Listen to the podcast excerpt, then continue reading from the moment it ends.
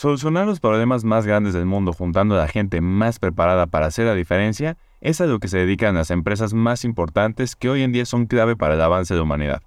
Nuestro invitado de hoy, Mario Esner, justo ha usado los negocios como un pretexto para crear una incubadora de líderes, tanto en la empresa de la que es director general como en sus redes sociales, donde es un apasionado de compartir sus experiencias. Espero disfrutes la pasión y la energía tan contagiosa de Mario tanto como la puedo disfrutar yo. Su mensaje más importante, un buen líder suma, pero un buen equipo multiplica. Esto es Rompiendo el Molde.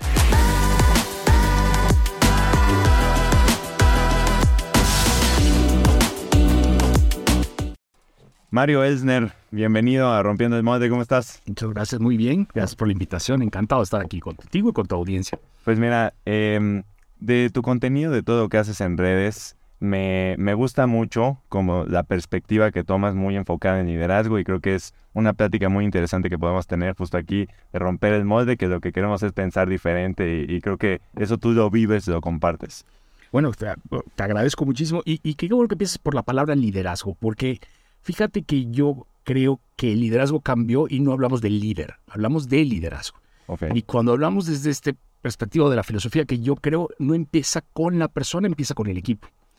Para mí hoy el liderazgo es una combinación de tres piezas, no de una como antes pensábamos, el gran líder Tatanka, toro sentado, ¿no?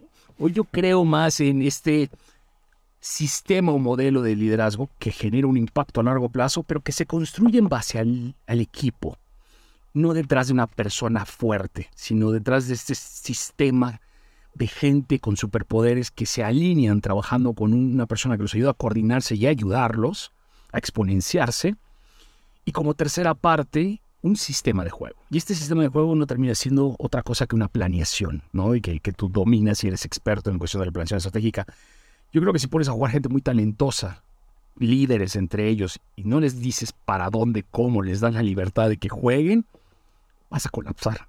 Entonces, por eso también vienen todo lo que conocemos como jefes tóxicos, etcétera, ¿no? Entonces, el chiste no solo está en rodearte de gente talentosa y ayudarlos a desarrollarse, sino también darles un sistema de juego para que tengamos la capacidad no solo de trascender y tener resultados a largo plazo, ¿no? que para mí el resultadismo es el gran enemigo del liderazgo auténtico, sino que aparte para que tengas un negocio sustentable en el tiempo. O sea, que no sufras todo y vivimos el corto plazo, que no termina siendo nada, otra cosa que un largo plazo al que llegamos tarde. ¿no?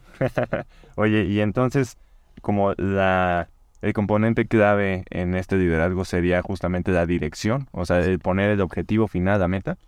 No necesariamente. Fíjate que, precisamente hoy estaba platicado de eso. Yo creo que lo primero que tenemos que tener es el porqué y el propósito. Mm. O sea, porque si tú, y me ha pasado miles de veces manejando grandes equipos, si tú les dices, oye chicos, quiero crecer el 10%, todos se limitan al 10%. O sea, como que automáticamente nos metemos a la caja y después del 10% todo es imposible o muy difícil.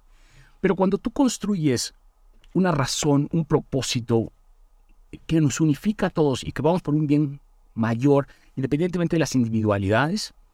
Y de ahí entras en un sistema de planeación no en base estadística como facts, o sea, como base, sino como oportunidades.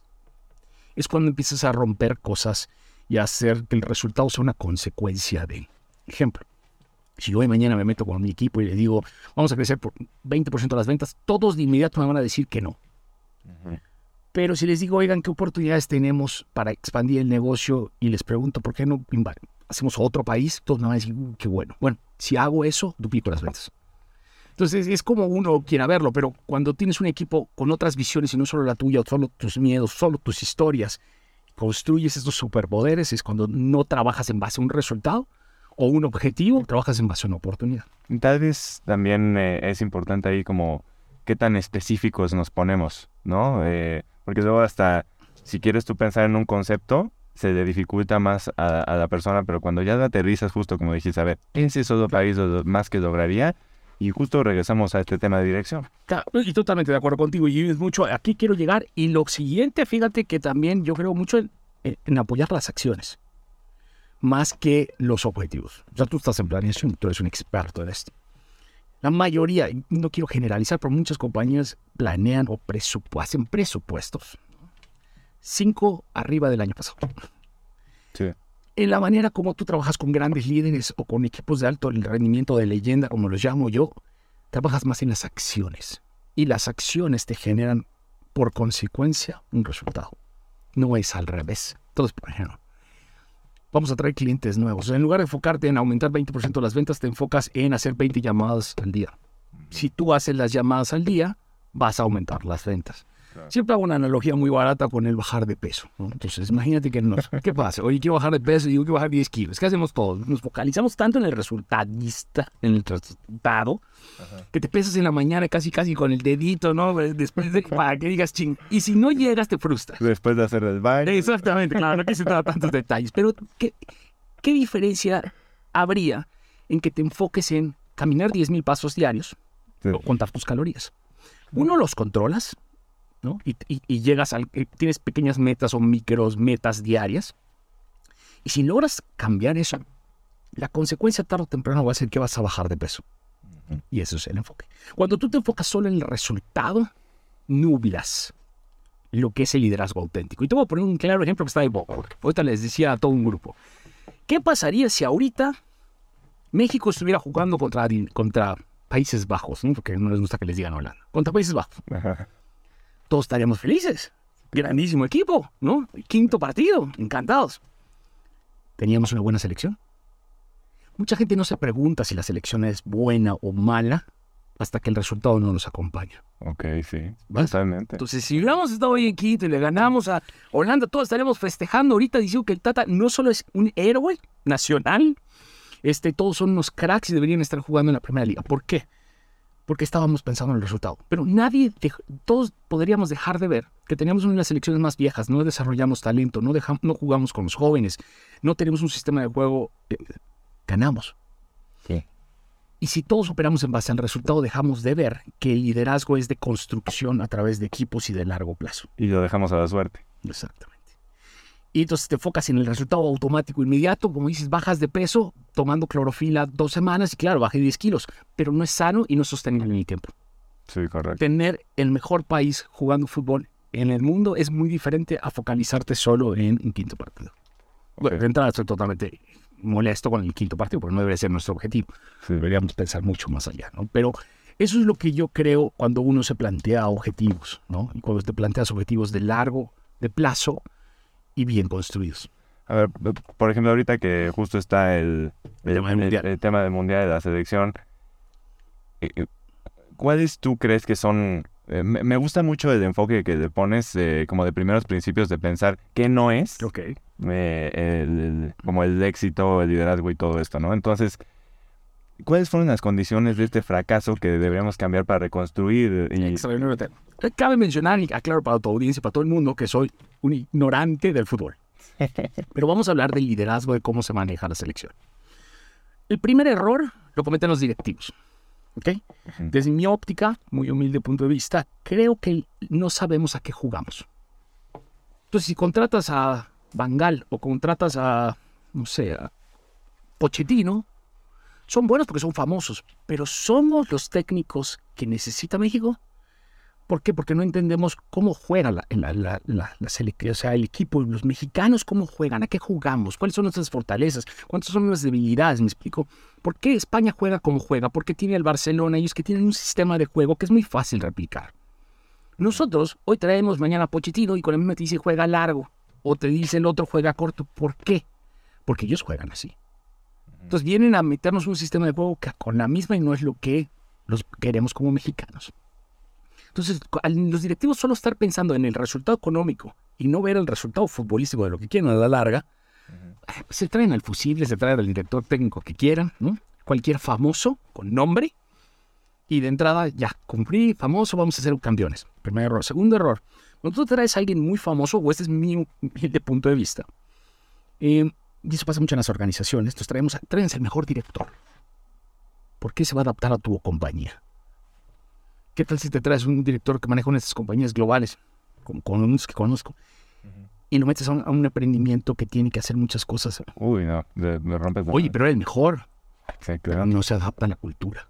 Totalmente. Sí, porque lo tienes que, ¿qué quieres? Quiero que vaya a ver los partidos, quiero que, que sea humilde. O sea, ¿qué quieres de la persona? No qué quieres que sea la persona. Ahí es cuando tienes que definir quién es o qué hace. Entonces es mejor eh, plantear desde el rol, desde las funciones, que desde sí, de este, digamos, Dios que estoy trayendo acá. ¿Qué te conviene? Agarra, según yo, y yo soy de la filosofía de desarrollar talento. Entonces, traes un director técnico joven, de preferencia mexicano, o por lo menos con hambre, que, quiera, que no sea la lana lo que lo mueva. Que lo mueva el trascender, el hacer la diferencia. El que, el que llegue a ganar el quinto o el sexto le ponen una, estatua. Entonces, pero es su ambición hacer la diferencia a, bueno, está bien, cubrí, gané, llegué al resultado, chao. Quinto partido. Quinto partido. Entonces, y, eso justo empata, yo creo que con, o sea, no es, ya no estamos hablando de la selección, ya estamos hablando de cualquier proceso. Exactamente, tú lo llevas a cualquier compañía, muchas veces yo critico y cuestiono, yo soy una de las personas que en mis equipos siempre he dicho que cuando yo no domino el área que es mi debilidad o un departamento que no controlo, como puede ser supply, miles que no conozco, porque soy humano y tengo muchos errores, claro. contrato expertos que me asesoren, ¿sí? porque yo no lo sé. Y donde yo sé, contrato talento que desarrollo. Porque el talento que desarrollas es muy bueno. Se compromete, lo desarrollas. Eh, oye, yo soy, yo tengo 20 años en la organización en la que trabajo, 20 años. ¿Por qué se van? Pues eso es otra historia, lo hablamos al ratito. Pero cuando tú desarrollas talento, ¿qué implica? Tiempo. No puedes estar contra el resultado, tienes que dedicarles tiempo, tienes que saber que ellos se van a cometer errores, que al principio no lo van a lograr, que tienes que ir avanzando poco a poco. Esa inversión de tiempo y dinero, pero más que nada de tiempo y de calidad y aprender que empoderar, confianza. Eso te desarrolla que tarde o temprano tengas una persona comprometida y que, y que sea este líder que, hace la diferencia. Entonces, imagínate que tú abres un director técnico mexicano y que le digas, güey, tu proyecto va para ocho años, vamos a trabajar fuerzas básicas desde fuerzas básicas y vamos así. Pero entonces, ¿qué necesitamos? Un proyecto, no un quinto partido o llegar a los X millones de la Copa del Mundo.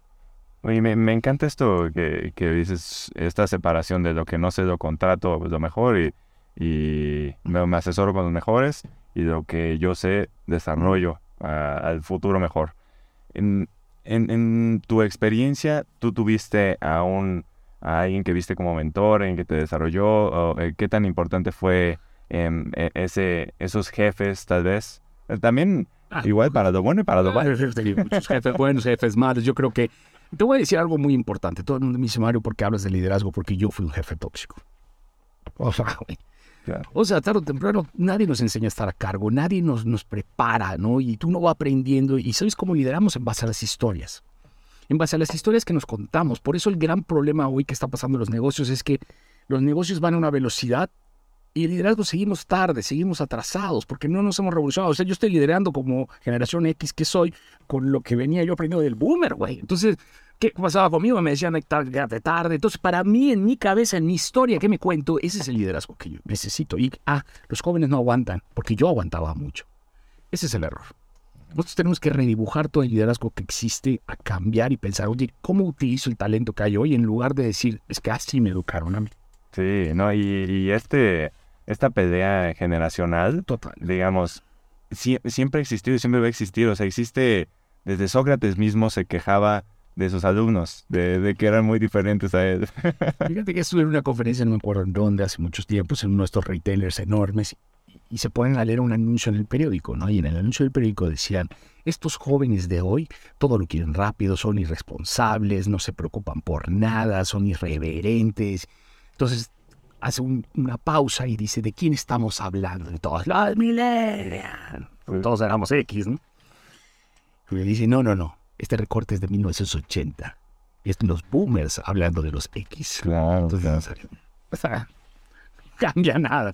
Simplemente que nosotros nos hemos vuelto viejos y venimos liderando con historias viejas y tenemos que cambiar esta filosofía de liderazgo que, lo llamo yo. Entonces hay que apoyarlos más en, esta, en este modelo nuevo, diferente. Esas costumbres viejas de traernos al, al mejor o al más caro, no necesariamente lo que quieres es lo que necesitas. Esto es muy importante. Eh, y, entonces, cada vez las cosas cambian más rápido, ¿no? un paso exponencial de, la transmisión de información de data. Y las compañías. O sea, estamos hablando ahorita de Cabana, que hace dos minutos era la compañía más importante de, Estados Unidos y ahorita vale tres dólares su acción. O sea, eh, construyen y destruyen dos patadas de segundo. Totalmente. Entonces, ¿cómo le podemos hacer o, o cuál es el atributo o en qué fijarnos para desarrollar a la gente hoy eh, que va a ser líder, eh, buen líder no de hoy, sino de mañana. En un punto. Eh, antes que nada, vamos a reforzar lo que, lo que comenzamos. Cuando yo no, o sea, todos tenemos que ser críticos y tener nuestro ego bien colocado, de saber en lo que no somos buenos y en lo que sí somos buenos. En lo que no somos buenos, delégalo. Y delégalo al mejor que puede existir. Y que te cuide y que tengas buena comunicación, etc. Donde tú eres muy fuerte, que eso es donde tú agregas valor, que todo el mundo lo hacemos al revés. O sea, queremos trabajar en nuestra debilidad, ¿no? No. Trabaja en tu fortaleza y esa es la que tú agregas valor. Porque el liderazgo de hoy no es tanto exigir, es como yo te ayudo a ti. ¿Y en qué te voy a ayudar? En lo que yo soy muy bueno. Entonces, donde yo, no, donde yo soy muy fuerte, en mi caso, área comercial, administración, equipos y gente, ahí me doy el lujo de contratar jóvenes joyas o talentos. Entonces los contratas chicos con talento. ¿Perfecto? Nadie, nadie. Bueno, no y los vas desarrollando. Entonces ahí es cuando entran otras habilidades como saber delegar, saber empoderar, retroalimentación, eh, juntas uno a uno. Entonces tú empiezas a tener un sistema, para empezar nuevas entrevistas, ¿no? O sea, creo que el primer error de armar, hoy el rol más importante de un líder, déjame aclararte que no es liderear, es reclutar. O sea, yo digo que hoy te vuelves un arquitecto de equipos en base a todo esto que estamos diciendo. Entonces, construyes tu equipo, pero para armarlo, así como la selección, necesito no entrevistar, necesito reclutar. Y reclutar es muy diferente. A ver. Porque fíjate que mucha gente dice, yo entrevisto. Ajá. ¿Tú y cuántos más? No, yo y otro tipo de comercial. ¿Y por qué lo entrevistaron dos del mismo departamento? En una entrevista, en una hora, ¿tú crees que vamos a poder saber cómo es una persona? Claro que no. O la mayoría de los que contratamos, contratamos a los que tienen facilidad de palabra. O sea, pero ¿cuántas joyas no dejamos ir porque alguien no vio el tema que tenía que ver. ¿no? Porque aparte, para esto, y a lo mejor brinco muchos temas, pero, pero es importante, y ahorita le decía el ejemplo a mi equipo, les decía, ¿qué pasa cuando te digo líder? Entonces, de entrada todo el mundo dice, hombre, porque hasta la palabra es líder, hombre. Sí, sí, sí, sí. Y sigan visualizando, digo, sigan visualizando un líder, ¿cómo lo viven? ¿no? Y todos decían, grande, de 50 años en adelante. Y, y, te hace sentido.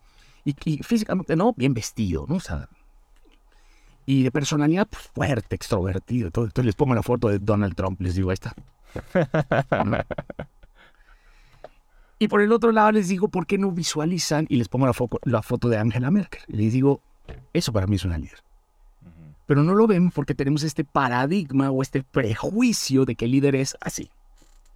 ¿Por qué te cuento toda esta historia? Porque a la hora que entrevistamos, o a la hora que estamos buscando líder, estamos buscando a Donald Trump chiquito. Cuando no es eso. Tienes que buscar otros superpoderes. Por eso necesitas tener un proceso de reclutamiento. Ok, y luego eh, algo, que, algo que escucho también en tu contenido que me gustó mucho es esta diferencia entre decir contra convencer. ¿No? De, lo que se tiene que hacer. Es decir, bueno, es clave. Hoy, hoy líderes no somos, hoy retamos a los equipos. Hoy tú no los ordenas. Tú los retas, a los líderes, a los buenos los retas. A mí me retas, me dice, oye, no puedes, no, ¿cómo que no puedo? Claro, ¿no? Y lo otro, la palabra a lo mejor no es tanto convencer, es persuadir. Mm. Y la persuasión es muy compleja. Y, y, le decía a mi hijo, hay, hay que tener cuidado porque está la persuasión, está la manipulación y están las órdenes, ¿no? El liderazgo tiene diferentes etapas y diferentes niveles. Después a ver si te puedo compartir una, charla de cómo lo visualizo. Pero los más básicos son órdenes. Hazlo como yo te digo y no pienses.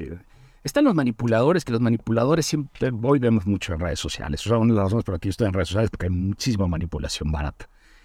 Y la persuasión es en la cual se basa mucho en el ejemplo, en la inspiración, en, en, hacer un entorno, en convencer, en decirles el por qué lo vamos a hacer, el explicar, el sobrecomunicar, el contarles historias de por qué les va a beneficiar, cómo a ti te ha beneficiado, porque el storytelling es muy importante y muy poderoso en el liderazgo. Yo creo que es lo más importante. Mal usado en vender, pero realmente cuando tú cuentas tu historia de por qué eres lo que eres, y, cómo has logrado cosas, es cuando permeas más en los líderes. Pero entonces no les estás diciendo, los estás persuadiendo. Ok. Construyendo todavía sobre ese comentario, mucha gente me dice, Mario, ¿cómo motivo? Les digo, es que no motiven, inspiren. la combinación no es motivarme, de todo el tiempo estoy motivando, pues no, es como el amor del matrimonio. Tú, no creo que estés casado o estés joven, pero, oye, estás casado, te dura tres meses el, la motivación, ya después es otra cosa. Y entonces yo tengo 16 años casado. Entonces, es cuando entras tú en la inspiración y en el entorno. Si tú inspiras, trabajas bien con la filosofía de trabajo, creas un ambiente en donde la gente se motiva solo. Claro pero no tienes que trabajar en la motivación, porque si entonces se vuelve una corrupción, estás pagando, entonces nunca va a haber una motivación suficiente. Sí, sí, tiene que haber una forma de que venga de la misma persona. Y la clave en la persuasión termina en hacerte ver por qué lo que estás haciendo agrega valor, cómo agregamos y hacemos la diferencia, cómo nos unifica. Yo puedo tener una misión de una compañía global y tengo una misión de un chico que quiere crecer. ¿Cómo unifico que estas dos cosas vayan en el mismo camino y que genere un propósito que nos unifique? Entonces, por ejemplo, te puedo decir que nosotros tuvimos una época muy mala, muy mala, crisis muy fuerte. Y encontré el propósito que unificó a mi equipo hace 10 años, cuando me toca estar a cargo, que fue, vamos a pasar de ser el último país de Latinoamérica a ser el primer país de Latinoamérica. Cambiemos la mentalidad y cambiemos lo que piensan de los mexicanos. Eso unificó a todo el mundo, ¿no? Hoy no solo somos el mejor país de Latinoamérica, sino competimos en los más grandes del mundo.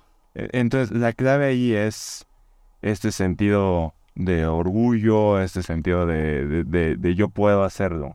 Vamos a regresar al tema del fútbol. ¿Qué pasa con el equipo de fútbol? Y ahorita hablo del Tata en particular, pero cuando tú tienes en una selección a Ochoa, por imitar nombres, a cuatro estos, que ya están grandes, ¿qué aspiran ellos? ¿Cuál es lo que nos mueve? a lo mejor a uno llegar al sexto mundial y que sea la historia, ¿no?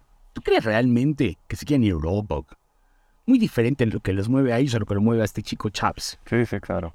Totalmente. No hay una unificación.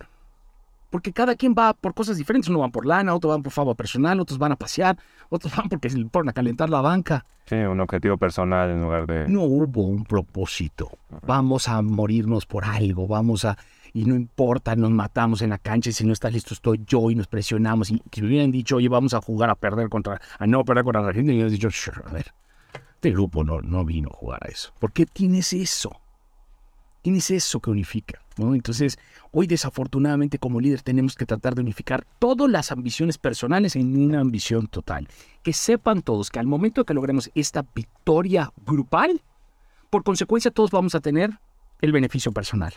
Correcto. Las mentalidades asiáticas, ellos en lugar de... Acá todos dicen, ¿qué gano yo, güey? ¿Qué gano yo? ¿No? En la mentalidad asiática es, yo voy a trabajar para que tenga un mejor país para que si le va bien el país, le va mejor a mi compañía. Si le va mejor a mi compañía, le va mejor a, mí. Y si me va mejor a mí, le va mejor a todo. ¿Me explico? Nosotros casi siempre estamos pensando en qué ganamos nosotros. Por eso somos tan malos jugando colectivamente. Ok. Y bueno, eso también nos termina dejando, faltando 10 minutos correteando el gol, ¿no? O sea, en un, en un esquema de crisis, que también es algo que que, somos reactivos, no proactivos, porque debimos haber jugado a ganar desde el debimos haber ganado el primer partido. Sí, correcto. Debimos haber puesto lo mejor. pero esa es otra historia porque pusimos un director técnico con el debido respeto, quitando nacionalidades, porque mucha gente dice, no, tiene nada que ver, es un tema de liderazgo. Respetó demasiado jerarquías, coartó a todos los jóvenes. Como por, o sea, tú eres un equipo y quiero ser claro, tú tienes que ser incluyente. Y muchos me decían, es que incluyente mujeres, hombres, no, de todo, hombres, edad, grande, todos tienen el correcto equipo no es como España jóvenes ni como México viejos. Es la combinación. Y que todos agregan valor. Entonces, este respetó demasiado las jerarquías y amiguismos para no tener problemas porque tenía un grupo que lo lideraban los jugadores. Entonces, para no tener broncas con los jugadores, pues dijo, me llevo al HH y me llevo a este. ¿eh? ¿Y quién de los jóvenes? Todos los cuartamos. O sea, si en tus porteros llevas a tres grandes, ¿no? que son veteranos como de mi edad, ¿Por qué no llevas a un joven para que tuviera el roce al menos? Claro. claro. jugar? Sí, sí, sí, sí. Segundo, mentalidad de perder, que eso ya lo platicamos con argentinos. O sea, no tengo mucho miedo. Pues si juegas a perder, pierdes. Punto. Entonces, obviamente llegamos a jugarnos el último partido, cuando debiste haber jugado desde el primer juego. Tercero, no tenía ganas de trascender. Y el cuarto, y para mí el, de los más importantes, es que su sistema de juego no favorecía al fútbol mexicano. Entonces, al final jugó todas las cuatro años de una forma, llega a jugar a Argentina con otro, llega a jugar con... Entonces, ¿a qué juegas? Por lo menos España se muere de lo mismo.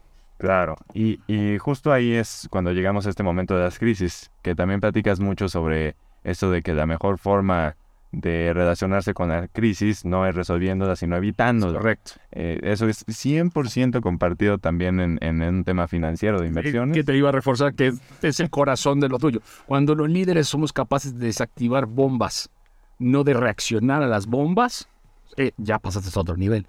Porque me decían, oye, que soy muy bueno solucionando problemas y de qué me sirve que estés solucionando problemas todo el día. Yo te necesito pensando cómo crecemos el negocio a futuro. Cuando te pones a pensar en el reacción, pues no haces nada, te la vives todo el tiempo ocupado y no productivo. Y es, mucho más cansado, agotador. Total, porque imagínate que estás baje y baje por la pelota, güey, no tienes, no tienes una idea de lo que estás jugando. La planeación es parte de, tú puedes ser un gran, un gran líder motivacional, ¿eh? Pues si no tienes planeación vas a desgastar al equipo, vas a generar desgaste y burnout. ¿Por qué? Porque estás, vamos a la pelota, vamos a hacer esto hoy, mañana me se me ocurre tal cosa, güey, no, márcales un juego, márcales ritmo y que ellos jueguen. Por eso, para mí, las, la capacidad, y tú que tú eres un experto en la planeación, eso es lo importante. Tener la capacidad de volver a ver las jugadas tres movidas por adelante. Y fíjate que muchas veces me dicen, Mario, es que como el ajedrez. Y les digo, sí, yo jugué ajedrez mucho tiempo. Pero lo que mucha gente comete de error en la planeación, y tú, eres, tú me podrás corregir, es que todo mundo se enfoca en las jugadas, ¿no? Cuando yo lo veo de manera diferente, yo me enfoco en dónde quiero llegar, que acá quiero llegar.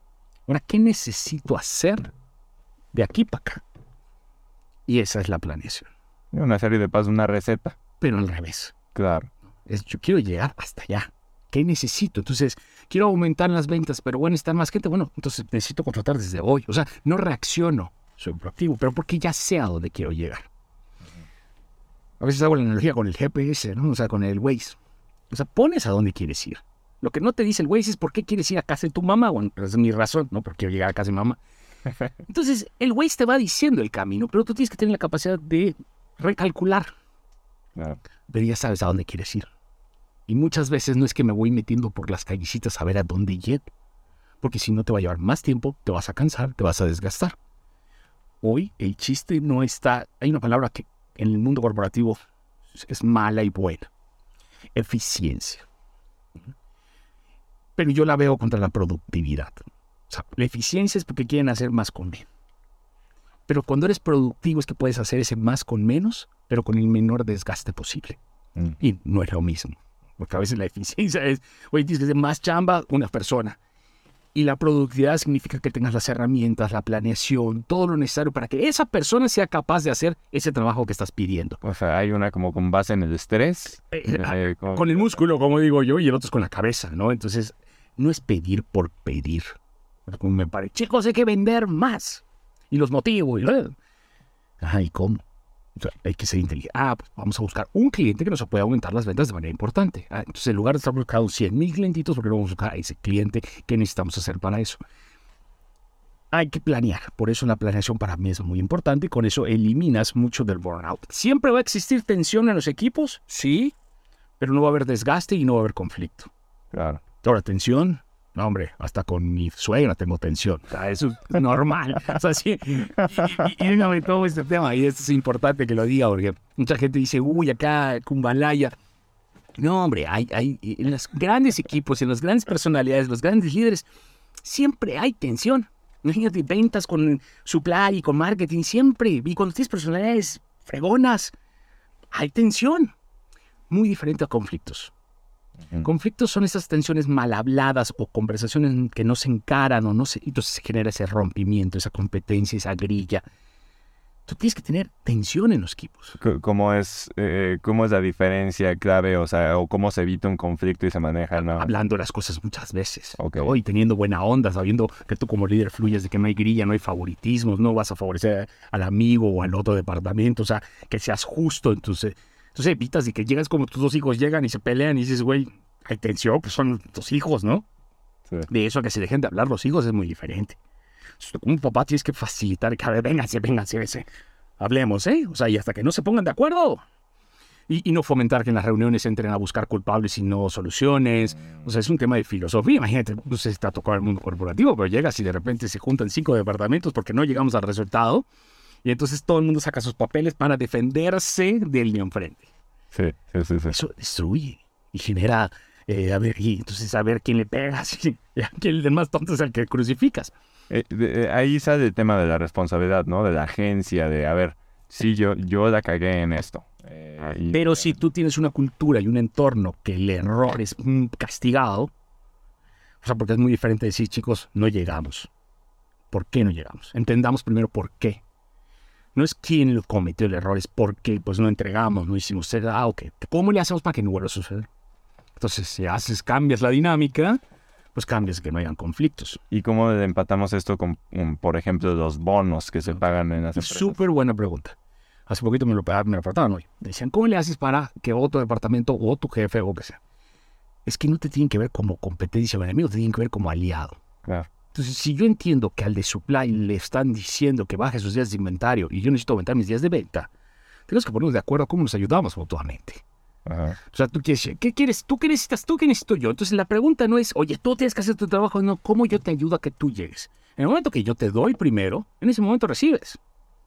Y en ese momento trabajamos como equipo. Pero lo que quiero que entendamos todos es que si no llegas, tú puedes llegar, pero si yo no llego, ¿qué, qué sirvió? Es como el equipo que no ganó, pero tuviste al goleador, ¿pero qué? Si el equipo no fue campeón del mundo, ¿qué sirvió? Nada. Y viene de otra, otra filosofía, que es, el barco es el mismo. O sea, no puedes pensar que alguien juega diferente. Entonces, a mi equipo les digo, a ver chicos, es un barco, ¿no? Todos están en diferente parte del barco y todos reman. Van a haber unos que remen despacio porque están aprendiendo, otros que remen un poco más rápido, otros que medio se haga güey, pero siguen remando, ¿no? Lo que no se vale es que alguien meta agua al barco en ese momento me lo, me lo tiro al bar del agua. ¿No? Porque eso ya, ¿no? Porque dice, y eso es grillas, conflictos, chismes, porque estás comploteando en el barco. El chiste es llegar, ¿no? Rememos como podamos y como todos podamos hacerlo, pero no podemos eh, atacar la, integración del equipo. Entonces, las formas más clásicas, digamos, de echar agua al barco es esto, la, grilla, el chisme, el... roces, no llegan a acuerdos, estar buscando culpables todo el tiempo, eh, y sobre todo la de culpables. O sea, la naturaleza humana de todos es el ego. No te permite aceptar que tú eres parte responsable. Claro. Entonces andas buscando a quién responsabilizar. Ahí viene un poquito de la yo soy de las personas que creo que los líderes son los problemáticos. Entonces, ¿cómo que los problemáticos? para mí hay una gran diferencia entre un problemático y un tóxico.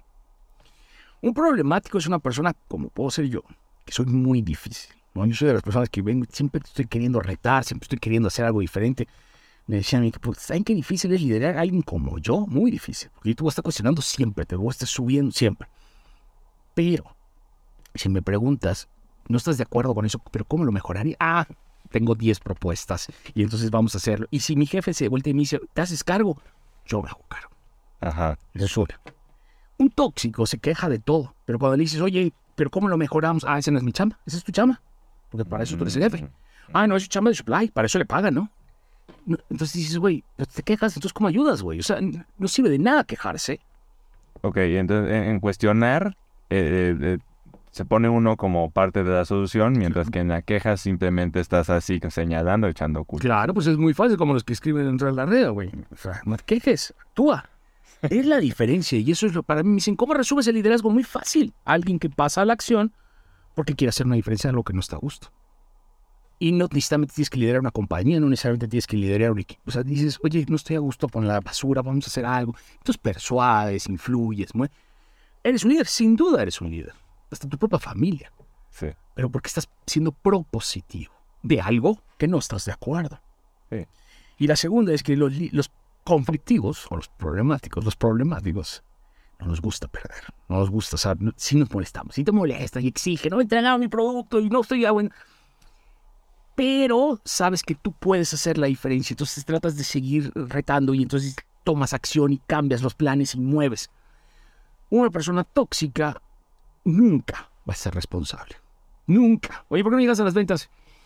La 4T, ¿no? O sea, la crisis, el clima. O sea, siempre hay un buen culpable. Y entonces no construyes con esa gente. Con los otros, yo siempre hago la analogía de los, de los cómics, ¿no? Es algo que los superhéroes, los chavos, no encuentran sus poderes. El mismo Clark Kent, o sea, como que se le van los ojos. ¿eh? El controlar tus superpoderes es peligroso, sobre todo de joven, cuando estás en proceso de desarrollo de ser líder. Entonces tú como líder o, o tú que estás joven tienes que identificar cuáles son tus superpoderes y los líderes viejos como yo tenemos que ayudarlos a encauzar esos líderes. Es el problemático, güey, lo encausas, le das proyectos, le das los retas y te vas a tener una joya en el futuro. Ok, entonces eh, ayudar a encontrar la fuerza de los demás, que, que uno mismo ni se cuenta. Y desarrollas más líderes. Claro, claro. No los pi frenas, no lo limites. Imagínate un chavo con todo el potencial y que tiene todos los superpoderes. Entonces tú como jefe le dices, contrólate. No, encáusalo, ¿no? Encáusalo. Dale retos, es lo que quieren, son unos chivos locos, pero sácale el máximo esfuerzo. No porque lo manipules y claro, a calificar, no, es porque él necesita encontrar su camino. Muchas veces nos pasa de que queremos hacer y eso es la ambición en los ves. No, no, chaquito, vete más despacio. No, encáusalo, entiende qué es lo que quiere, por dónde quiere y ayúdalo. Por eso hoy el jefe o el líder nos ponemos más mentores. Porque te entiendo, fortaleces superpoderes y yo te hago que tú crezcas. Claro. Y y, en, y en estos procesos, por ejemplo, eh, decías al principio que no es tanto un tema de un líder de la persona de estrella y es más del, del grupo. Alguien tiene que surgir normalmente como líder para... para eh, pero, la conciencia viene de ahí. Sí, sí, sí, pero eh, va, porque al final el líder es el de atrás. Ajá. Ves cómics, Marvel. Sí. ¿Te gustan los Avengers? Sí. ¿Quién es el líder de los Avengers? Eh, ¿Quién podría ser? Estoy entre el Capitán América o el Iron Man. Ah, los dos están guapos. ¿Ah? Y los dos son los líderes operativos. El líder de los Avengers es Fury. Bueno, sí. Cabe mencionar que es el único que no tiene superpoderes. Vamos, ahí te la dejo. Porque al final, ¿el que hace? Los recluta. Arma el equipo. Lidera a estos dos que se pelean, que se empiezan a... Entonces, los, los encausa, les da un propósito. ¿Quién es el Fury? Ah, y aparte súmale que tiene conexiones, ¿no? Porque cuando se los están papaleando, le habla a la capitana Marvel y tiene los contactos. Ese es el líder de hoy. Es Fury. Es Phil Jackson de los Toros de Chicago. Que por cierto, vale la pena recomendarle a tu audiencia el libro de Phil Jackson, que es el de 11 Anillos. Muy bueno. Espectacular es un estilo de liderazgo de otro tipo, que habla de liderazgo tribal y de todo lo que puede estar ahí. Sí, justo, justo ahí quería platicar de, de, este libro porque verdaderamente creo que es una muestra de que si quieres tener un resultado de 11 anillos como tiene él, no iba a ser teniendo un discurso motivacional de más volumen. Y quiero, sumarle a ese análisis que el tipo es introvertido. El tipo es muy reservado, que viene al estigma que te decía hace rato, ¿cómo imaginamos a un líder? Como el Capitán América Jordan. Realmente el líder era Jackson. Es 100%. Sí, sí. Y entonces todo el mundo dice que soy introvertido. ¿Qué tiene que ver? Puede ser un grandísimo líder. Pero hay que saber serlo. Entonces, mucha gente se baja del barco porque no es el líder carismático o el líder bonito o el líder... Claro, hay gente que tiene ventajas y nacen con ventajas, pero gente que le da la vuelta porque el liderazgo, a diferencia del el tema económico que mucha gente te dice, es que hay un, el tema de movilidad social, yo soy un convencido que cuesta mucho trabajo y te lo digo por, por experiencia. Pero en el caso del liderazgo, no tanto. O sea, sí hay ventajas, pero todo lo demás es como Batman. Puedes tener tu cinturón de accesorios, dominas empatía, inteligencia emocional, todo lo puedes aprender. Lo subes entonces Phil Jackson es un claro ejemplo. A mí me encanta ese, porque aparte tenía al Rothman, güey, ¿no? Que estaba medio loco, tenía al, Jordan y tenías puro crack. Y los hizo ser campeones. Ahí está la clave. Y mucha gente que quiere tener 5 o 7 jugadores que te digan que tú eres la octava Coca-Cola del desierto. No.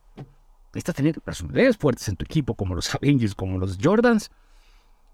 Y tú hacer que ellos jueguen en su mejor momento. Totalmente. Y, creo que todavía más difícil que, que Jordan y Rodman era el Shaquille O'Neal con, ah, con el Kobe Bryant. y lucha de egos, no tal así que, o sea. Esos eran.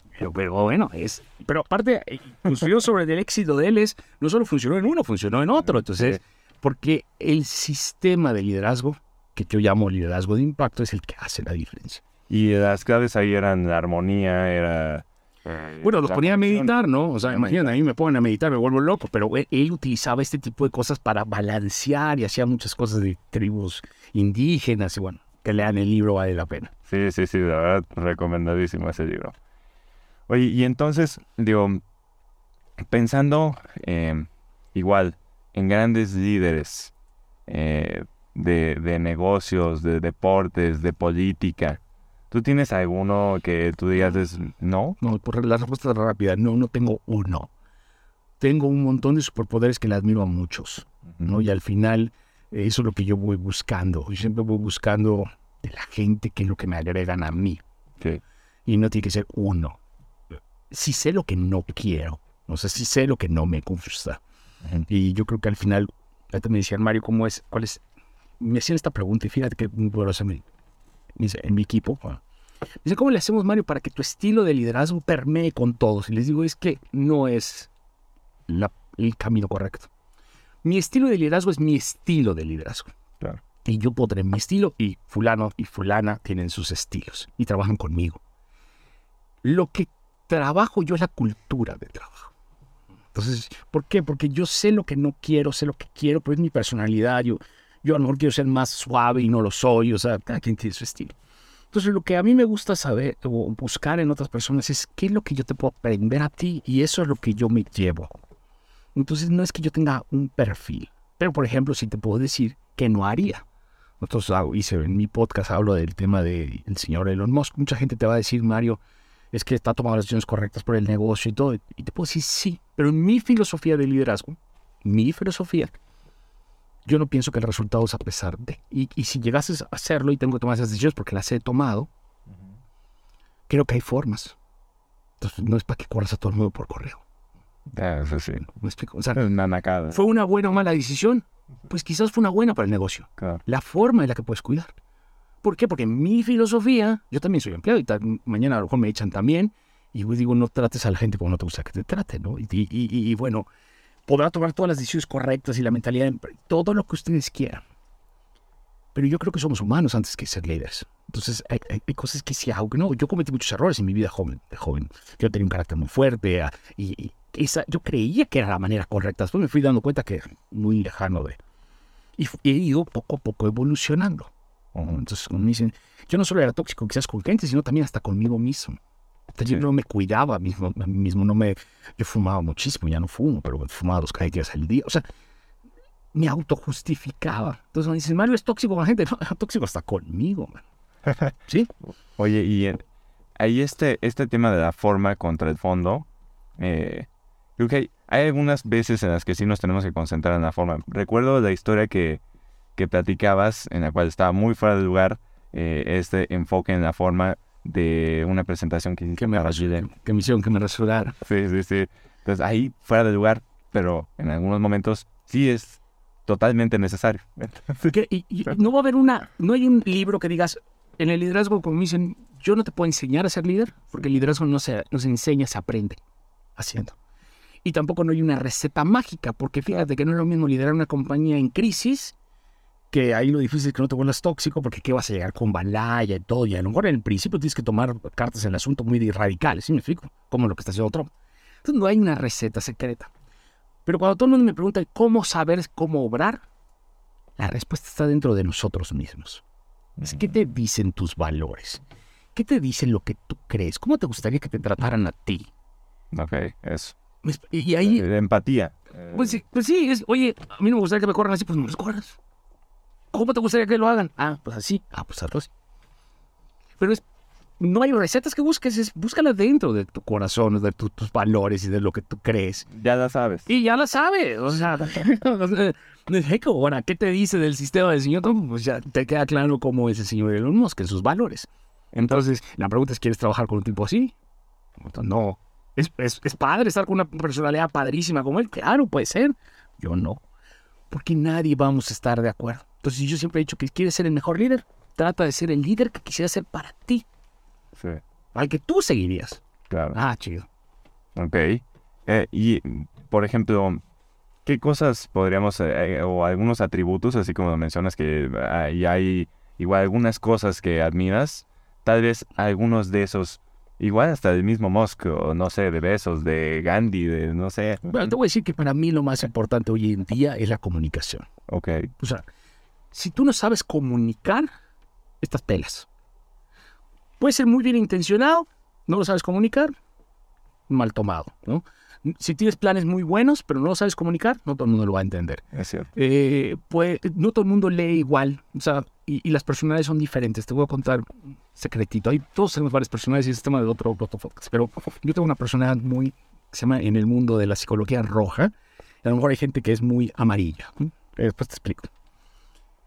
El tema es que si tú me mandas un mail, dice, querido Mario, fíjate, te cuento cómo empezó todo. Entonces, a las tres horas de haber leído toda la novela, yo no leí el mail. A mí me tienes que decir, Mario, el problema es ta, ta, ta, y las posibles observaciones son ta, ta, ta. ¿Qué hacemos? Ah, ok, chido. Yo, por el otro lado, yo te mando un mail, como te lo acabo de decir. Pero si a ti te gusta saber el contexto, ¿no? Entonces yo tengo que entender cómo te gusta a ti que me comunique contigo. Muchas veces por eso las historias vienen a jugar. ¿no? Yo voy a sacar el audiolibro de ver cómo el storytelling ayuda y soporta al liderazgo. Entonces es muy importante que sepamos comunicarnos desde escribir, desde todo lo que tú quieras, ¿no? Hasta hacer TikToks. Todo te lleva a hacer. Yo soy muy malo hablando, por ejemplo. mi cabeza a veces va más rápido, entonces las palabras no hilan, tengo un problema. Siempre tengo que estar editado todo. No. Lo otro es que tienes que ser un mentor. creo hoy en día es tienes que bajarte del protagonismo y eso es controlar tu ego. Y aceptar que tú no debes estar a cargo. Porque tú les haces un daño. Yo siempre cuento una historia que yo era ganador, me considero un tipo ganador. No me gusta perder. Pero yo era de los que iba a perder el partido y me ponía los tacos y me metía y decía, ganamos. y al final nunca dejaba que mi equipo ganara o perdiera. Pero les hacía un daño. Porque ya después decían, pues, déjalo, va a entrar Mario. Y eso no ayuda. Entonces hoy, aunque me cueste, trato de jugar atrás con el equipo para los resultados. No quiero yo meter el último gol. A pesar de que en mi fondo era bueno. Pero al final era mi ego que me quería hacer sentir que yo era importante todavía. Claro. y que le pasa mucho emprendedor. no, sé, quiero salir, no me quiero salir porque quiero que todo me necesitan. Es tu ego.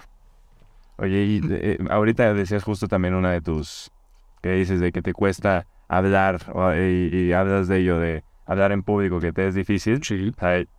yo no te creo. o yo no sé cuándo sí me cuesta. sí me cuesta. Porque la verdad, sí, yo te veo súper como un orador espectacular. Eh, entonces, ¿qué es lo que... Mm, Vence, ¿qué? Ajá, o sea, ¿cómo le haces para vencer? Muy fácil. La práctica. Correcto si lo piensas, bueno, repito, si yo estuviese pensando mucho cómo me veo, seguiría haciendo mi primer TikTok. Te subes, irónicamente, cuando estás más preocupado cómo te ves es cuando nadie te ve. Hoy que ya me ven más, pues ya soy mucho más hábil. No tú ves mi primer TikTok y dices, che, madre. Pues sí, ¿no? Ojo, yo te contaré, vamos a hablar del tema de TikTok. Pues yo soy un hombre casi de 50 años. Soy un ejecutiva de la compañía, que no es muy normal en clase, así que no menciono de trabajo y todo, porque yo soy un tipo de terrícola, güey, cualquiera, común. Yo no vendo nada, o sea, no, yo literalmente soy por el amor al arte. Y cuando empecé a salir decía miedos, ¿qué van a decir en la organización? ¿Cómo se va a ver que en la cabeza? O sea, no manches, ¿y qué tal si la río? ¿Qué tal si hace ¿Qué tal si me tiran hate? ¿Qué tal? Y luego hay unos que me decían cosas lo empecé a hacer, lo empecé a hacer, lo empecé a hacer y casi, casi decía, lo voy a tirar a las 7 de la mañana como para que nadie me vea y que no se haga bien. Está bien, pero en el inter que lo vas haciendo, haciendo, haciendo, vas perdiendo el miedo, vas siendo mejor, vas practicando. Y las primeras veces las vas a regar, pero yo no conozco a nadie que lo haya hecho bien en la primera. Entonces, a pesar de que tengo mucho miedo, ahora, a eso le pongo llantitas a mi bicicleta, ¿no? Para no pegar, entonces tomé un curso. Claro. Eh, eh, me preparo, soy autodidacta. O sea, hoy yo te edito en Canva, te, te hago podcast, yo lo edito, lo grabo en mi celular. O sea, yo hago todo. Porque primero tienes que ser también un buen autodidacta. Porque si quieres aprender a enseñar, tienes que saber y aprender para comunicar. Entonces, vas perdiéndote eh, el miedo poco a poco. Y, ahí, sí, todavía me da pavor, me muero de miedo. O sea, pero dices, ve, ¿qué es lo peor que puede pasar? Pues ya te acostumbraste. Ah, hombre, cuando se hizo mi primer TikTok viral, me dio diarrea y un poco más, ¿no? Porque, ¿sabes? Me van, y sí, me llamaron del corporativo. ¿Qué, qué cariño estás haciendo? se me dio un poco de bronca porque desde un momento creo que la razón por la que yo salgo a redes sociales es porque veo un video de una persona que, famosa de redes sociales que, dice que todos los que somos empleados somos minions. Y, y, y, eso se, como que sí me caló y como que dije, ¿por qué? O sea, ¿por qué agredimos? ¿no? O sea, ¿por qué? Y, como que mi primer TikTok es de los que le digo, entiendo por qué lo haces, simplemente no estoy de acuerdo, ¿no? Porque yo tengo negocio, pero ¿quién eres tú para decirme lo que tengo que hacer? Sí, y la palabra tan que despectiva de Godín. Es, es un tema, como digo, de marketing, ¿sí? Sí. Pero no hay necesidad. O sea, yo creo que en las redes sociales, una cosa es ser, tocar temas polémicos y una cosa es ser agresivo, o sea, o radicalizar. Fíjate que yo siempre hago que liderazgo político a veces, o este tipo de liderazgo mercadológico, o que, que en mi caso, pues yo no me dedico a esto. Yo, yo realmente, si ves mi contenido, yo casi siempre hago lo mismo, es más contenido, es más... Al que le guste, yo soy de las personas que segmento con mi contenido, ¿no? O sea, yo te digo a la persona que yo le quiero hablar, que es esta joven líder que ya decidió ser líder, yo no los voy a convencer de ser líderes. Yo voy a ayudar al que está empezando y que quiere ser líder. A ese le estoy hablando, ¿no? y yo te doy la, información como a mí me hubiera gustado que me la dieran. no, no bailando. No. ah, ya es porque me desvié. Entonces, pues yo tengo un sistema muy parco, muy... Nunca voy a ser viral y no me interesa ser viral. La historia, incluso esta para cerrarte, la de los cuatro millones, yo le hablo a mi mentor, que es Jordi Sayes, que, que es mi cuate aparte, y le y digo, estoy siendo viral. Y Jordi cuenta la historia en sus conferencias y dice, me habló Mario y me dice, es que soy viral. le digo, qué bueno. Y, me dice, Mario, es que no quiero ser viral. ¿Cómo le hago para no ser viral? Entonces, ¿por qué? Porque no me gusta, ¿no? O sea, no es lo mío. Fíjate, yo soy, yo soy de hits, yo tengo videos de 200, 300. No, no me interesa hacer, hacer lo necesario para volver viral. Me interesa que mi contenido llegue a las personas correctas. ¿Y, ¿Y por qué te cuento esto? Porque cuando tú ves un liderazgo de compañía, de corporación, de todo lo que estamos hablando, fíjate que hay una gran diferencia contra el liderazgo humillante o político. Que estas estrategias de liderazgo o de líderes carismáticos lo que hacen es poner los buenos y los malos. Siempre. ¿no? Oh, sí, eh. Siempre. Mucha división. sí, los emprendedores, tú los buenos y los malos. Entonces, ¿qué haces? Polarizas y te popularizas. Porque mientras más radical estés, mucho más estás cerca de la famosa purple eh, la vaca morada, ¿no? ¿Qué es lo que es muy difícil cuando eres un líder que construye? Que no se puede hacer eso. En la vida real, el líder, líder, líder está en el centro. ¿Por qué? Pues yo no puedo llegar a mi organización y decir, a ver, los de marketing son los malos, los de ventas son los buenos. No. Yo tengo que hacer que todos trabajemos para bien. Entonces tú no puedes llegar a dividir. Tú tienes que llegar a construir. Y ahí es cuando se ven los verdaderos líderes. Sí, la versatilidad, la adaptabilidad. el, oye, me estás diciendo algo que tienes razón. Claro. No estoy haciendo bien las cosas, los retornos, ¿cómo puedo mejorar? Ahí es cuando se separa a los niños de los hombres. Es muy fácil decir, nosotros somos los buenos, ustedes son los malos, así está padre. Pero a la hora de construir, es en el centro. Ok, Mario, y entonces, si podemos hacer los dos casos positivos y negativos, tanto para emprender como para eh, crear una trayectoria larga dentro de una empresa, como, ¿qué dirías que es lo bueno y lo malo de estos dos caminos? Bueno, el de la radicalización nunca va, para mí nunca funciona. O sea, hay gente que puede ser muy barbero, puede ser muy pegado al jefe, pero puedes llegar, pero no te sostienes. Conozco gente que manipula información, le habla al jefe al oído, los manipula. Sí. Hay una frase muy pelada que, que uso, que, que mejor no la repito, pero tarde o temprano flota. O sea, no es sostenible en el tiempo. Porque llegas no por las razones adecuadas, ya sea que llegues por resultados o ya sea que llegues por manipulaciones. Pero que llegues no significa que te sostengas. Uno de los grandes problemas de los líderes es cuando promueven a alguien que no está listo. Normalmente es la posición de liderazgo que más sufre hay que promueven que no está listo, porque tarde o temprano es así. Hay que estar muy consciente de eso. Cuando tú te preparas y ayudas al equipo y te vuelves ese líder superhéroe, es cuando eres sostenible en el tiempo. El gran problema es que mucha gente quiere llegar muy rápido. Porque si tú le preguntas a muchos por qué quieres ser líderes, la persona que te diga por dinero, por ganar más, por el puesto, por la autoridad, está mal motivado. Y muchos llegan por eso. Entonces, si tú quieres crecer en una organización, tienes que saber por qué quieres crecer. Y, te voy a decir algo muy duro de entender. O sea, que hay mucha gente no lo acepta. Creen que quieren crecer, pero no están dispuestos a pagar el costo de crecer. O sea, en una posición como la mía, de repente yo estuve viajando una semana sí, una semana no, problemas presiones, me caía el pelo, o sea... Ah, pero es muy fácil estar. No, no, no es fácil. Y hay gente que no quiere, hay gente que no está listo, y hay gente que no está dispuesta a sacrificar. Que ahí entra el tema de balance de vida. Ahí alguna vez, eh, yo cuando renuncié ahí a, mi, a mi puesto, eh, el año pasado, me preguntaba uno de los chavos que yo siempre estaba, cuando los chavitos que entraban y más, más con más enjundia, siempre estaba yo encima de ellos, este, em, buscando ayudarles de alguna manera. Que estabas mentoreando, eso es un líder. Eh, eso intentaba. Tu superpoder sin haberte dado cuenta lo tenías. y, y me llegaban a preguntar esto de, a ver, ¿cómo, qué, qué me recomiendas para tener una carrera igual rápida y, y, y pues avanzar así, tener una carrera ágil? Este... Saben que quieren, pero no saben por qué lo quieren. Puede ser. No, mucha gente, el problema es que a veces gente que no sabe ni siquiera lo que quiere, no me lo quiere porque lo está viendo. Quieren crecer. ¿Y por qué quieres crecer? El costo de crecer Ahorita me pregunto, no sé de tal sepa, pero yo soy de, yo, soy originario de una ciudad que se llama Chetumal, que es 160 mil habitantes, 168 para ser exactos. Tengo más, tengo el doble de followers en TikTok que lo que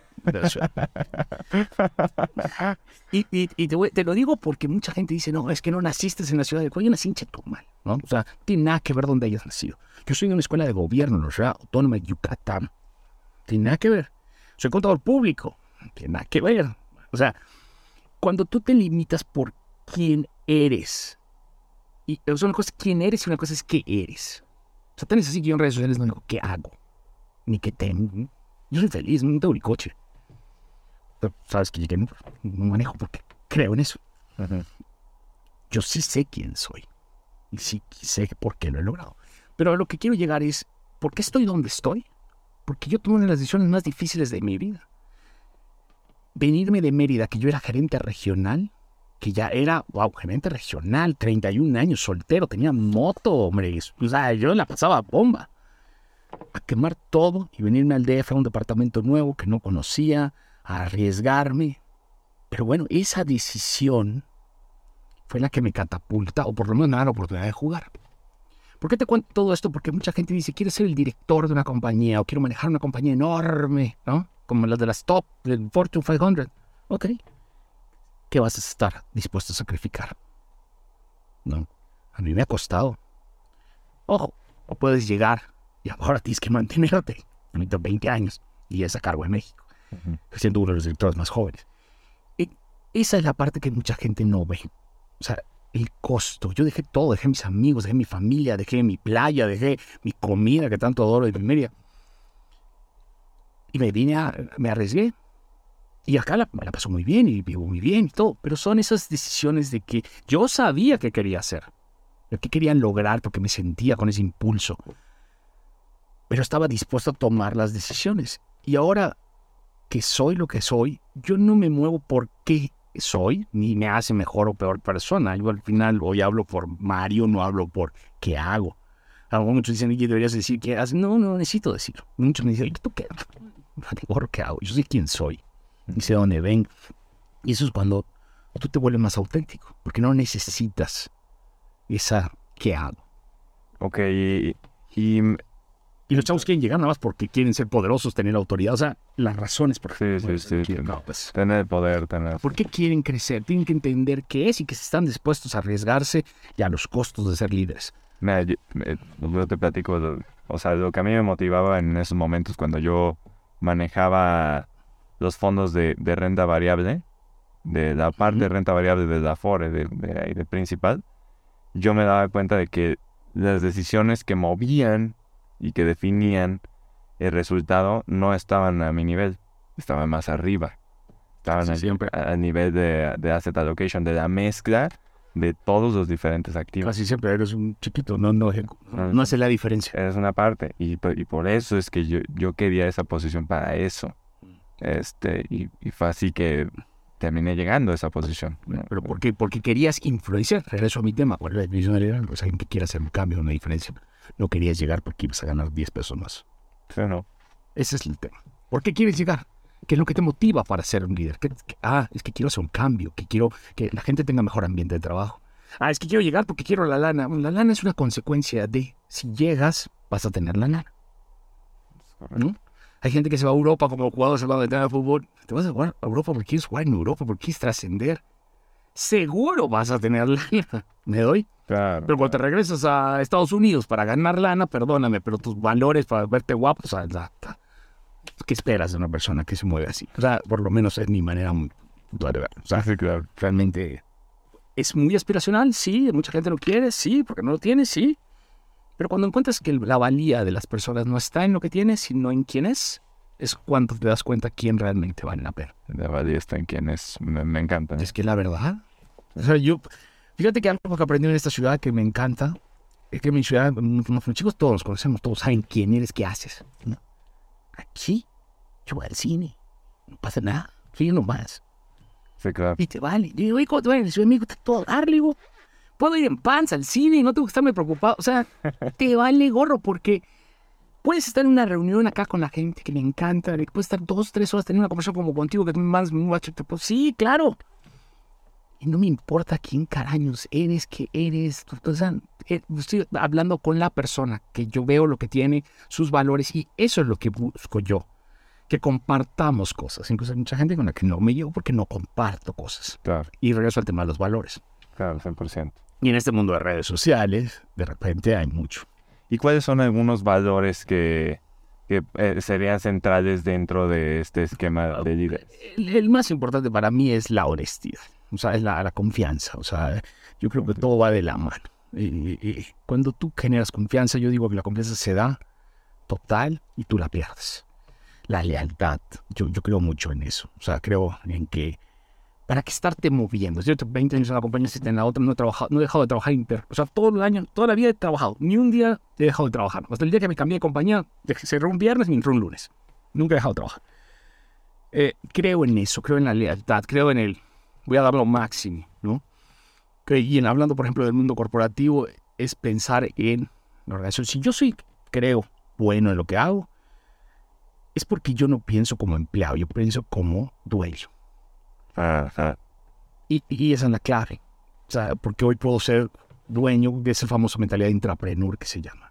De socio ahí. Casi, casi. Oye, me lo valoran, no me importa. Yo, yo, yo estoy aprendiendo. Yo, yo opero como si fuese mío. Tan es así que creo, y eso soy un convencido, que en 10 años, y ya son, verán, en 10 años, estamos en el 2022, todos los que tengan un trabajo van a tener que tener un ingreso paralelo. Entonces, yo creo que en los empleados vamos a tener que saber hacer otra cosa vamos a tener que buscar tener otros ingresos. No vas a poder vivir nada más de eso. Entonces está, sí, soy empleado. No, no, tienes que ser de todo. O sea, aprende cuando te pagan. Claro. Y, platicas también esta, hay, un episodio de ahí de tu podcast de, no seas emprendedor, ¿no? Eh, las razones por las que no. Y, y, me llama mucha atención porque también es como de, a ver, ¿qué necesito yo estar, saber Sí, conocerlo, ¿no? es que, y aparte créeme que yo les digo a la gente, hablando de esta gente que no, renuncia y no seas ese apestado. No, no, no, sean inteligentes. El camino es construir puentes, no quemar barcos. ¿No? O sea, yo a mis casi 50 yo pudiese estar. No, yo estoy construyendo. Y no sé si esto lo platicábamos en el rato del podcast, pero mucha gente me dice, Mario, ¿por qué a tus casi 50, te diciendo lo que estás haciendo, no necesitas estar poniendo un negocio, una agencia, una academia, o, no necesitas estar sacando. ¿Por qué lo estás haciendo? No lo necesitas. Y les digo, es que no lo necesito hoy, pero lo voy a necesitar mañana. Ese es el tema del área de confort, que mucha gente lo ve hoy, no lo necesito. ¿Por qué no haces algo? Porque el chiste está hacer las cosas cuando no las necesitas, no cuando ya se te quemaron las papas. Y te voy a poner un ejemplo de negocio. Una época que nos iba bien, muchos años. Íbamos bien, todo, y siempre estamos en ese momento que está yendo a todo dar, ¿sabes? Que las vacas gordas y que tienes ese cliente y todo. Y casi todos en nuestra vida, tú que eres de finanzas, pues gastas, compras. Ahí es cuando te tienes que preparar para lo malo. Porque ahorita te va bien, pero cuando te vaya mal, ¿qué vas a hacer? Claro, claro. La mayoría de la gente, como les digo, se acomodan. Cuando estás cómodo, incomódate, no te acomodes. Entonces vive por debajo. O sea, ¿para qué? ¿Para qué más? Ay, aguanta, aguanta. Es carrera a largo plazo. Fíjate que ahorita que ahorita que platicas también esto de lo necesito cuando lo quiero, yo creo que cuando, o sea, en general, cuando nos compramos algo... Eh, ¿Lo necesitas o lo quieres? Lo necesitas o lo quieres, ¿no? Y, muchas veces nos vamos por lo que queremos. Pero, siempre.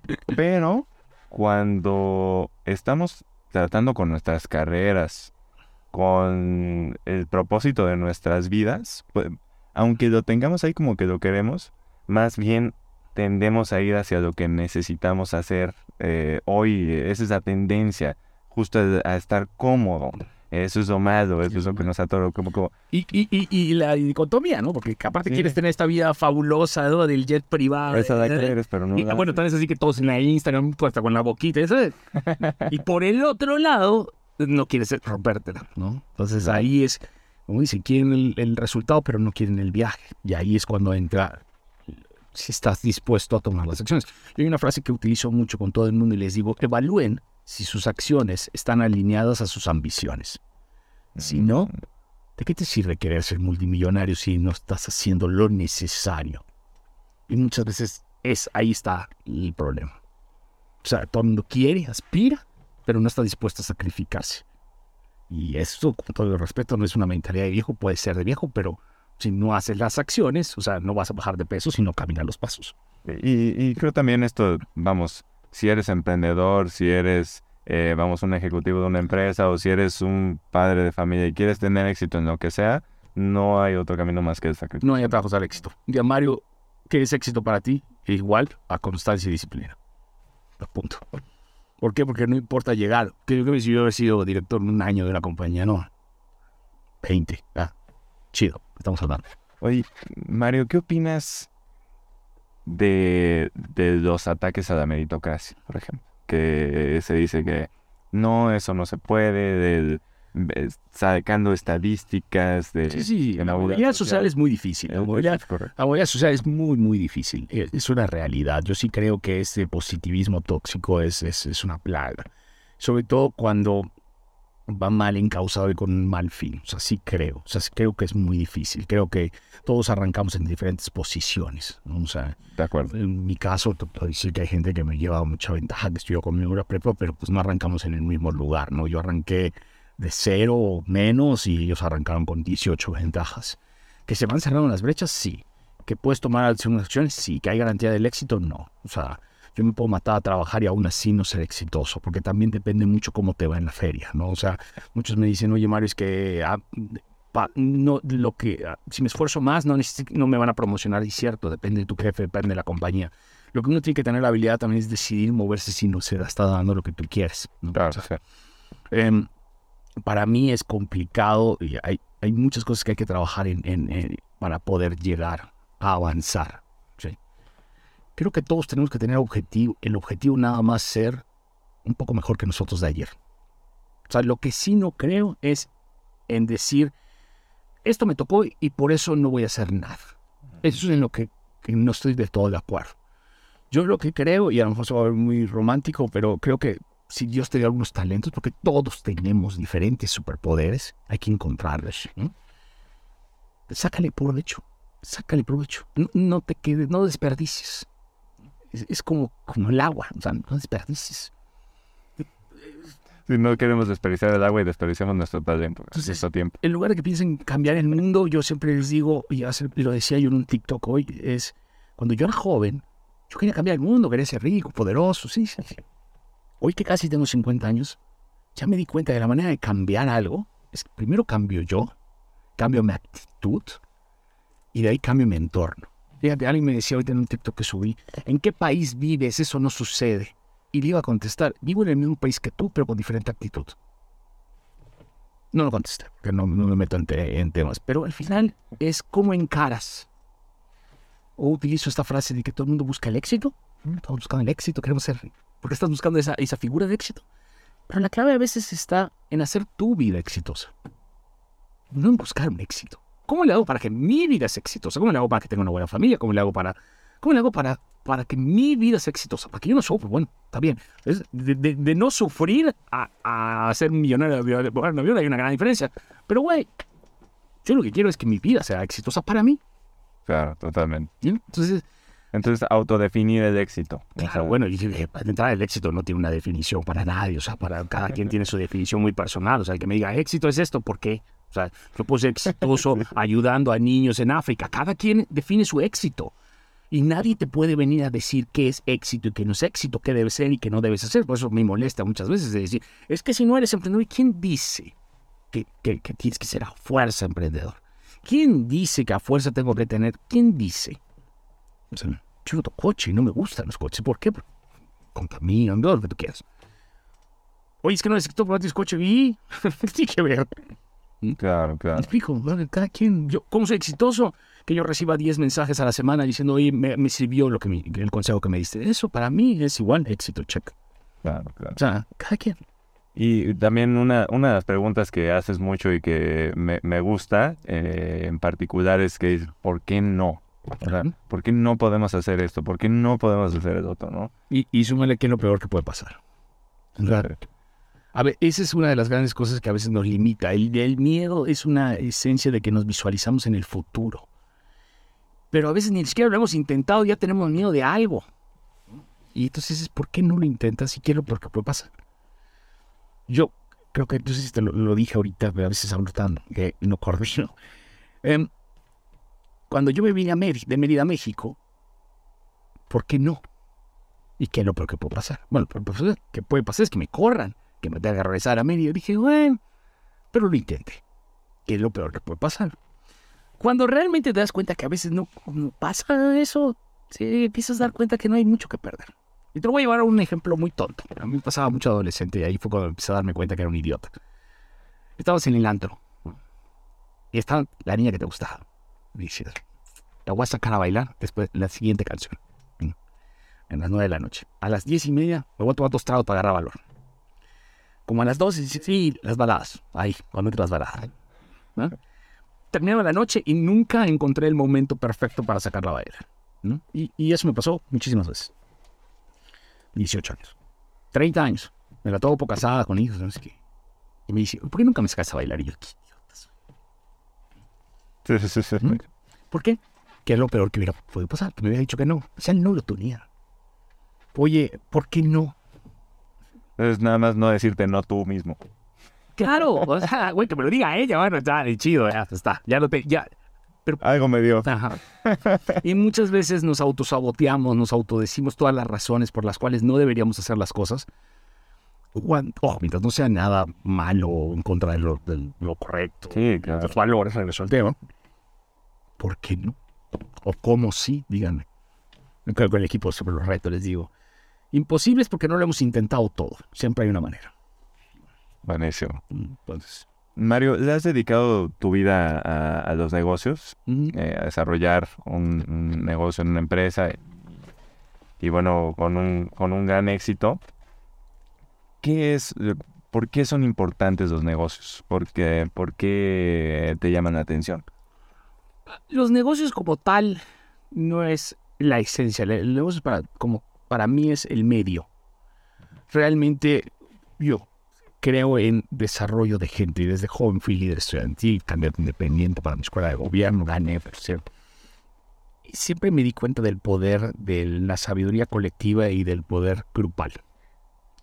Yo, Mario, o tú, no podemos hacer una diferencia. A decir, Mario, ¿cómo? Porque somos un buen líder. Yo puedo ser un buen líder. Máximo sumo. Pero si logro crear un equipo, multiplico.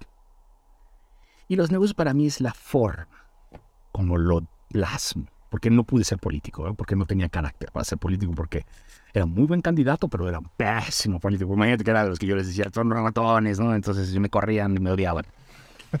Incluso me rendí en la política porque el, entorno era muy difícil y yo quería pelear una batalla solo. Pero entonces dije, si no voy a, utilizar estos poderes acá donde sí los puedan causar, y entonces me dediqué a los negocios, que es donde yo creí que podía ayudar a desarrollar gente y trabajar con equipos. Y por eso estoy en los negocios. Creo que es el lugar donde puedo hacerlo. No soy un tipo católico que esté en la religión. Si no, a lo mejor hubiera hecho ahí. Pero, pero yo decidí que este era el terreno de juego donde yo iba a desarrollar mi, talento. Yo, yo lo hago por amor al juego. O sea, casi casi me divierto, no lo sufro, porque mucha gente dice, oye, ¿por qué no estás born out? Porque yo disfruto lo que hago. Cuando tú disfrutas lo que haces, aunque hagas mucho, lo disfrutas. O sea, ¿quién se cansa de comer? Nadie. Gordas, te cansas, pero lo disfrutas. Oye, ¿cómo, ¿cómo podemos hacer, qué preguntas hay que hacernos eh, para encontrar ese, ese superpoder, eso que más nos motiva eh, y tal vez una forma de manifestarlo de una manera correcta que yo, para ser honesto, ha sido algo que me costó pues años, ¿no? y, seguirá costando. Y mucha, y mucha, y mucha gente, yo creo que ni, a veces ni llega a preguntárselo y, mm. y luego por eso es que te sientes ahí que nada más no avanza. No te das cuenta, pero lo vas reflejando, lo permeas. La gente, ¿por qué se lleva contigo? ¿Por qué te busca? ¿Qué es lo mm. que les das? O sea, tus superpoderes afloran. Nada más que muchas veces los que no los vemos somos nosotros mismos. Entonces, ¿por qué, se, por qué la gente lleva a la gente conmigo? ¿Qué es lo que agrego yo? ¿Qué es lo que aporto sin darme cuenta? Eso es una manera muy importante. Muchas veces tú los tienes, pero no los estás viendo porque tú no los quieres ver. Porque tú quieres ser otra cosa. Entonces, es, ¿qué quieres bueno en fútbol? Güey, juegas bien básquet, güey. es que todos mis amigos son futbolistas. Güey, tú eres básquet. Y, para mí hay debilidades, fortalezas o superpoderes, y uno que te voy a sumar a la ecuación y vamos a hacer, vamos a hacer. Oportunidades. Uno tenemos poderes naturales o habilidades fáciles, pero hay otras que no, pero que las podemos aprender. Te voy a llevar a un tema textual. Yo soy contador público, soy muy bueno para los números, soy muy bueno en las matemáticas. Soy muy malo para escribir, por ejemplo, mi debilidad. La redacción es una cosa. Pero, o puedo ser muy malo a lo mejor en lo que sea.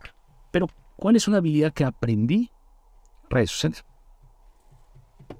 Oye, es que tengo 40 años, 50 años, ¿y quién me imposibilita de aprender a hacer redes sociales o a expresarme de manera oral? Sea, soy una cabeza muy racional, ¿no? Son cosas que te van agregando valor, que no las traes y que nadie las va a traer como superpoder, o las podemos aprender. Hay cosas que tienes que identificar que, que coaching, mentoring, o sea, dar retroalimentación, delegar, son cosas que puedes ir mejorando. Que a lo mejor no es tu superpoder, porque a lo mejor eres un líder por mentalidad, pero no un líder por habilidad. Entonces puedes desarrollar estas oportunidades. Yo trato siempre de estar explorando esas cosas que me sacan de mi carril y me ponen a competir en otro lado, que a lo mejor no voy a ser muy bueno, pero me va a dar un valor agregado. Te voy a decir, claro, porque con todo el tema de deportes y liderazgo. Jordan. Ajá. Genio. Básquet. Fue a jugar béisbol. ¿No? Fue buenísimo, no. Pero lo intentó, ¿por qué no? Pero supo, jugó, lo o sea, y a veces no nos damos las oportunidades. Entonces, a, a mi carrera profesional, yo, y te lo voy a llevar así ya para cerrar, es yo era el mejor vendedor en mi época de joven. El mejor en área comercial convencía, choro, ya sabes, números y todo. Pero era un vendedor. Cuando me volví el director, no en 20, no, cuando tomé la decisión de cambiarme de ventas a trade marketing a marketing, me salí totalmente de mi área de confort. Me puse vulnerable, me metí en un área de departamento que no conocía, me expuse, fui el menos malo de ese departamento. ¿no? Pero si yo no hubiera hecho ese cambio, yo no sería hoy lo que soy. Porque si no, no hubiera pasado de ser un buen vendedor. Y a veces nosotros nos queremos salir de nuestras áreas de confort. Entonces, me acuerdo muy bien porque un día entro a la Universidad de Anáhuac, acá del sur, entro al salón de clases y todos los maestros paran. Buenas tardes, profesor. ¿Cómo profesor? Yo tomo clases. 40 años. ¿no? Hoy estoy en redes sociales. Pero a mis 40 años, ¿para qué estás tomando clases de e-commerce a tus 40 años y has sido director de una compañía y todo? Porque no lo necesito hoy, pero lo voy a necesitar mañana. Mario, de verdad que ha sido una plática que he estado disfrutando yo muchísimo. Eh, de verdad, muy, muy inspirador todo que, todo que platicas. De verdad que eh, me llevo muchas lecciones de esta, de esta plática. Y bueno, ahorita quiero hacerte algunas preguntas ya para cerrar. Las que quieras. Y la, primera, Mario, eh, de, de, todo lo que platicas y creo que puedo intuir la respuesta, pero quiero que me la digas. ¿De qué se trata la vida? Ay, de hacer la diferencia, yo creo. O sea, de... Muchos van a decir que es ser feliz y muchos van a decir dejar un legado, pero creo que al final uno es muy egoísta y la otra también. Cuando haces la diferencia, es cuando alguien más va a continuar con ese buen trabajo. O sea, me explico, o sea, legado es algo que dejé que me recuerde, ¿no? Y ser feliz es algo que me voy a llevar yo hoy. Cuando tú construyes en hacer la diferencia, es porque es algo que va a mantenerse en el tiempo, no importa quién. No importa quién sea el líder de una organización, no importa quién la lidere, no importa quién sea el jefe, importa que trascienda, que siga haciendo un cambio. No sé si eso te responde, pero para mí es... Es empezar como el efecto mariposa, ¿no? la, cadena de favores. Es así, la, vida no es una competencia, es una cadena de favores. O sea, al final es cómo le haces para que todo sea sostenible en el tiempo. Uno de los grandes problemas del país, no temas escabrosos, es que todos pensamos en el sexenio, en mi periodo, en mi tenemos que pensar en un proyecto igual que en el fútbol, igual, que no va a ser de seis años, es un proyecto transeccional, que va a ser a largo plazo, que hay que trabajar de... Bueno, Japón tiene un plan de 100 años cerca, de mira dónde va. Pero tienes que empezar a trabajar desde la educación, tienes que empezar desde los valores, o sea, cosas que no se van a ver. Regreso al tema del resultadismo. O sea, ¿qué quieres? ¿Terminar? ¿Va a salir en la foto? ¿O quieres no verte y a lo mejor vas a pasar ahí, pero vas a ser el que creó el sistema de juego que va a durar y que nos va a poner en la prosperidad de muchos años. Corea del Sur y México, después de la, Segunda Guerra Mundial, Corea del Sur estaba... Oh, México tenía mejor tipo, mejor... No, hombre, ¿cuántos? ¿Singapur? Hay un libro que si no lo he leído, se llama Prosperity Paradox, está en inglés, léelo, muy bueno, que habla de a la gente les tenemos que enseñar a hacer incluso hacer una analogía de que en India ponen baños públicos, ¿no? Porque había un problema de salud. Nadie usaba el baño público porque se lo regalaron. O sea, cuando tú creas esta estructura de diseñar, después yo creo más en, en sí. O sea, me dice Mario, ¿por qué no hablas? O sea, si no estás haciendo negocio, no vendes nada, ¿por qué hablas de liderazgo? ¿Por qué hablas...? Porque yo creo que 300 espartanos pueden hacer un cambio. Porque ellos van a crear cosas que van a jalar. ¿De qué sirve que yo te diga o te dé o te... Porque eso no lleva a nada. Tú tienes que crear este sistema de prosperidad que jale gente, que construya, que cree negocios. Estados Unidos es lo que es porque la Ford creó el auto. Pero no es porque la Ford creó, es porque al crear el auto, crearon las carreteras, crearon... Entonces todo eso genera un círculo de prosperidad. es, es así, no es pensar en lo mío o qué corto. No, es pensar más allá de Difícil. En sumar, en sumar. Difícil porque todos queríamos el protagonismo muchas veces. Claro. Cinco ingredientes para una buena vida, Bueno, yo creo que la primera es quererte a ti mismo, o sea, valorarte. yo creo que la gran diferencia de la gente es que mucha gente no se valora, no sé, no sé, es uno. Hay que tener mucho cuidado en valorarte y sobrevalorarte, ¿no? Pero tienes que saber lo que vales. Cuando sabes lo que vales, sabes que lo que no quieres, te da poder de decisión. Em, lo otro que va de la mano es ser auténtico. O sea, no es, no, es lo mismo ser auténtico que diferente o disruptivo. Auténtico es que sé tú independientemente de, ¿no? Y que, defiendas lo que creas. O sea, mucha gente se permea en preguntar, oye Mario, ¿cómo le haces para lidiar en un ambiente tóxico, en un ambiente... ¿Dónde están las respuestas? Pues dentro de uno. Es, la sabemos a veces nada más rebotamos para saber opinión, pero pues, acá te dice qué es correcto y qué es incorrecto. Entonces yo creo que si, si, te si sabes lo que vales, si tienes el tema de eh, ser auténtico y defender lo que crees y qué, qué es bueno, qué es malo, nadie me lo va a decir, eso es lo que yo creo.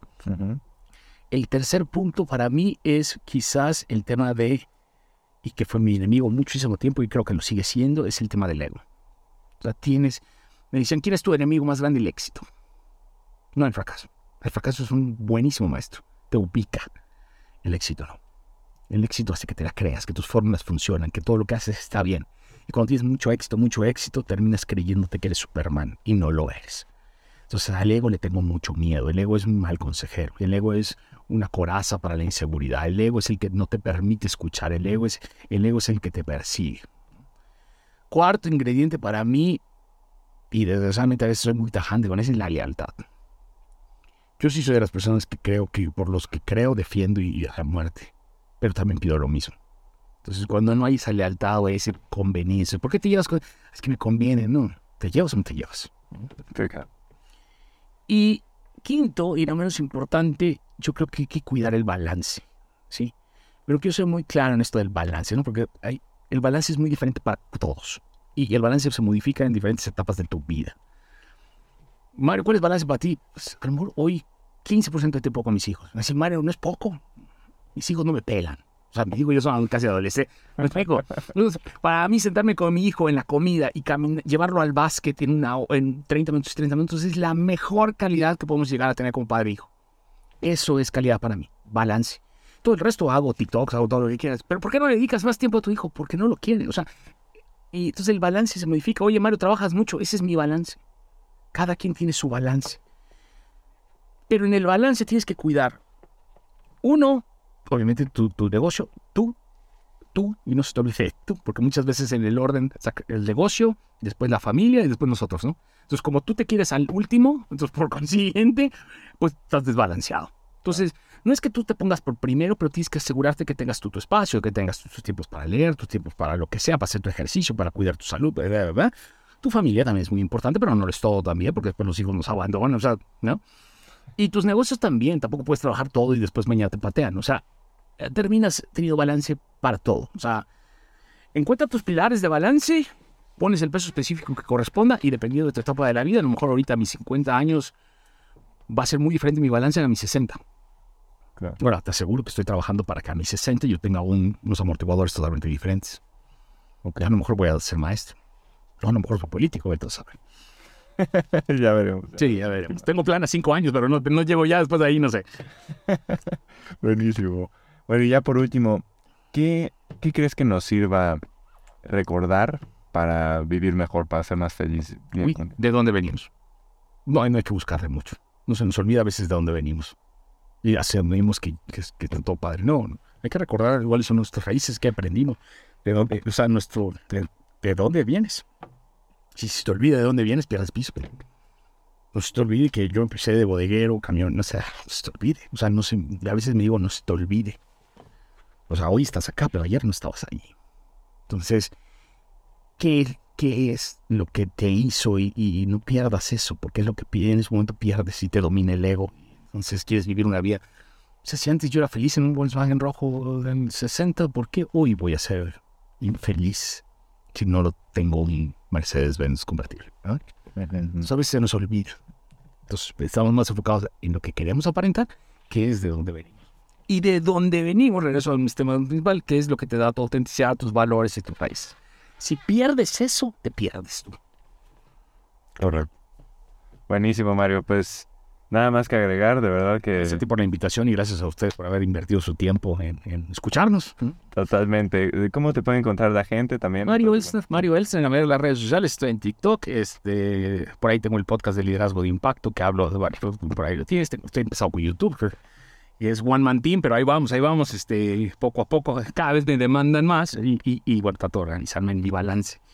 Pero ahí está casi todas las redes sociales. Donde estoy más activo es normalmente LinkedIn, es este, perdón, Instagram, TikTok, ¿no? En, un modelo, LinkedIn de otra forma, y YouTube y podcast es lo que estoy tratando de trabajar este 2023.